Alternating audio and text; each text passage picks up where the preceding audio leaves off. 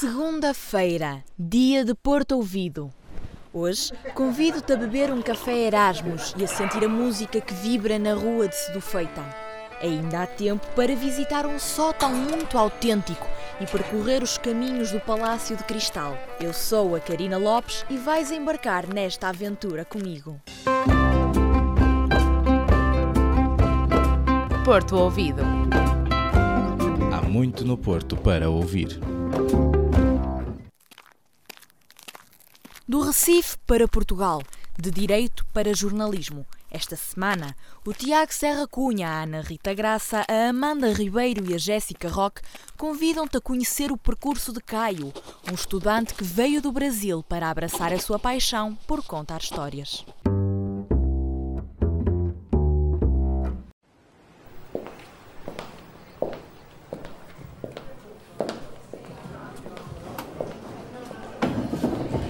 Então, olá, tudo bem? Tudo bem, certo.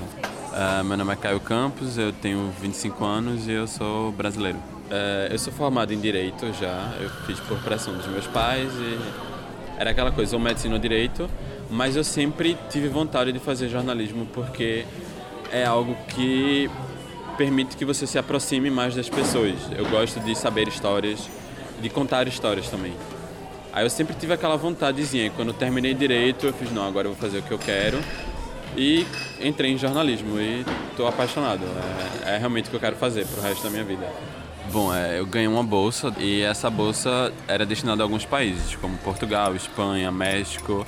Então a facilidade linguística foi um fator que contribuiu e também porque uma grande amiga minha fez intercâmbio aqui no Porto há uns dois anos e ela falou muito bem da cidade e isso me atraiu.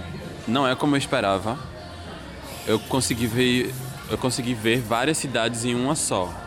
Não é só aquela coisa da torre, da ribeira, do Douro. Tem muita coisa para você explorar aqui e as pessoas também são muito gentis. A temperatura, o clima é, é algo que choca logo de cara porque eu venho de uma cidade do Nordeste. Lá é muito quente, muito quente mesmo assim. Nossa temperatura mínima é 21 a média. E aqui eu cheguei e estava fazendo 10, aí foi algo que mas em relação à cidade, o que é diferente, eu acho que a organização em si, porque Recife, de onde eu venho, é uma cidade plana e aqui é muita ladeira, muita ladeira, muita ladeira. Ah, parecido, as pessoas são parecidas, a arquitetura um pouco, algumas casas lembram as principalmente a parte antiga do Recife é parecido com, com a arquitetura daqui. Essa coisa de igreja também é porque a gente bebeu muito da cultura portuguesa, né? Desde o do primeiro contato eu me encantei porque eu senti que há um cuidado com os alunos de mobilidade e a comida também é um pouco parecida. É, ainda não não comi o pastel de nata nem a francesinha porque estou aguardando, estou me preparando para isso e os vinhos já tomei alguns vários e muito bons assim. Uma palavra para descrever a vista que se vê do outro lado da margem para o Porto. Uh, uma palavra, meu Deus. Uh, incrível. Charmosa, encantadora, já tem três. É mais que uma, mas é legítima.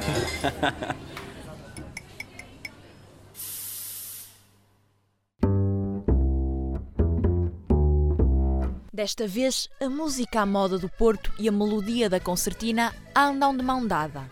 A Adriana Pinto, a Joana Lima, a Anita Faria e a Nina Musquetat apresentam-te Patrícia Pereira, que entre Coimbra e Lisboa escolheu povoar o Porto de Sons.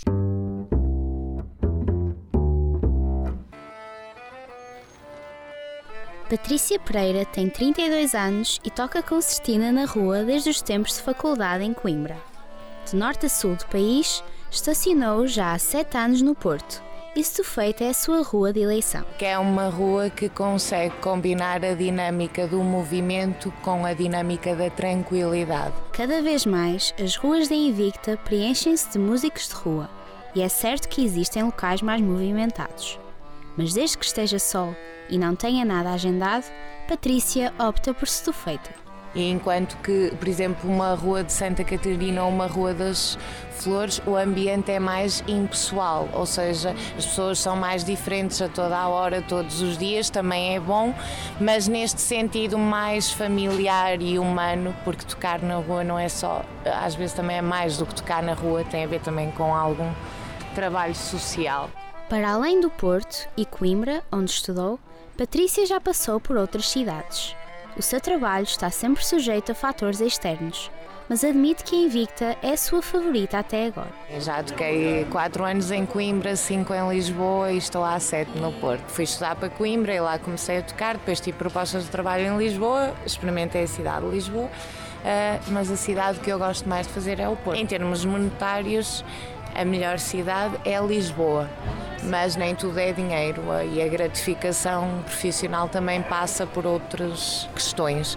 Por exemplo, em Lisboa, em termos profissionais, é muito bom, mas em termos de família e amigos, já há ali muita impessoalidade, então há uma hora em que esse lado também pesa mais do que propriamente a parte monetária ou assim. A concertina não é o seu único ofício. Patrícia estudou psicologia e também toca piano. O futuro está sempre em aberto.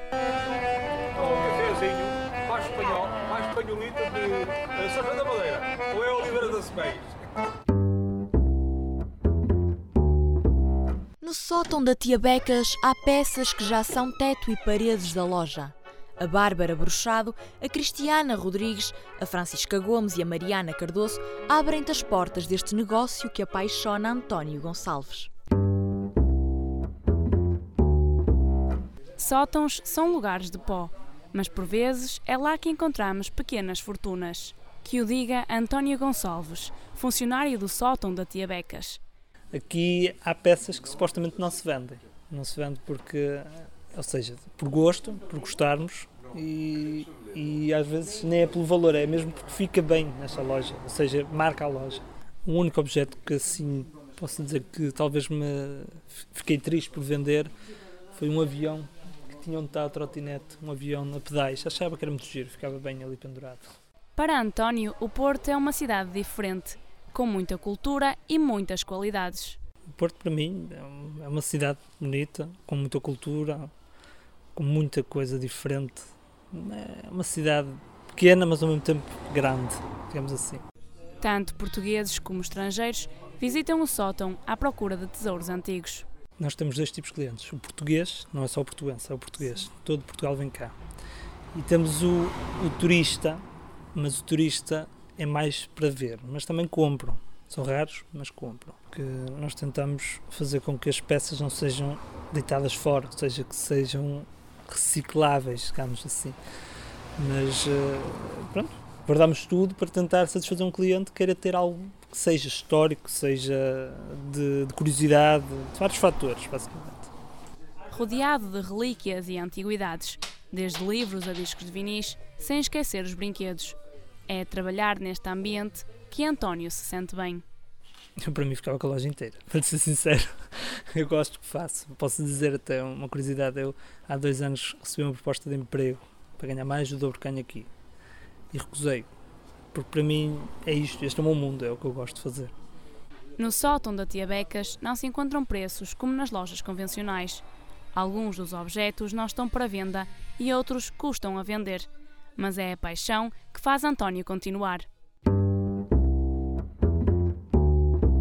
A viagem termina na beleza dos recantos do Palácio de Cristal. O Alexandre Freitas, a Salomé Silva, a Maria Vilela e a Maria Pinho oferecem-te mais um postal sonoro.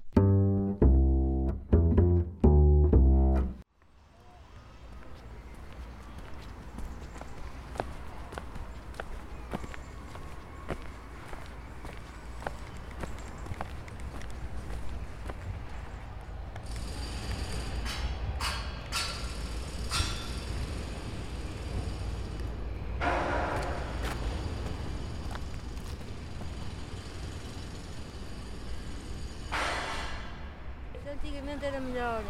Não havia obras, não havia nada. Não há dúvidas que as obras ficar para uma coisa melhor. Mas antigamente havia mais natureza, mais uh, gente a passear. Olha, os estrangeiros, os estrangeiros.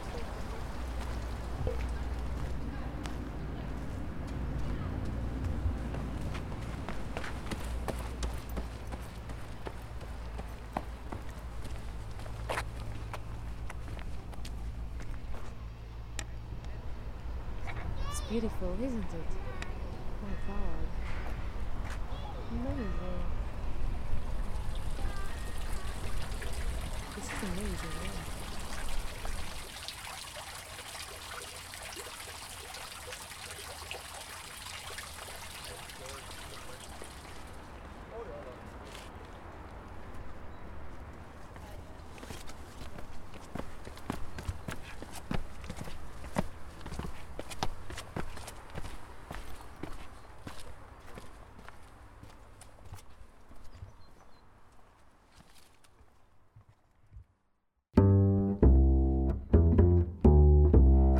Pintamos o quadro sonoro.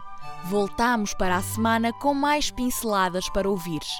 O Porto Ouvido deseja-te um bom regresso às aulas, cheio de desafios.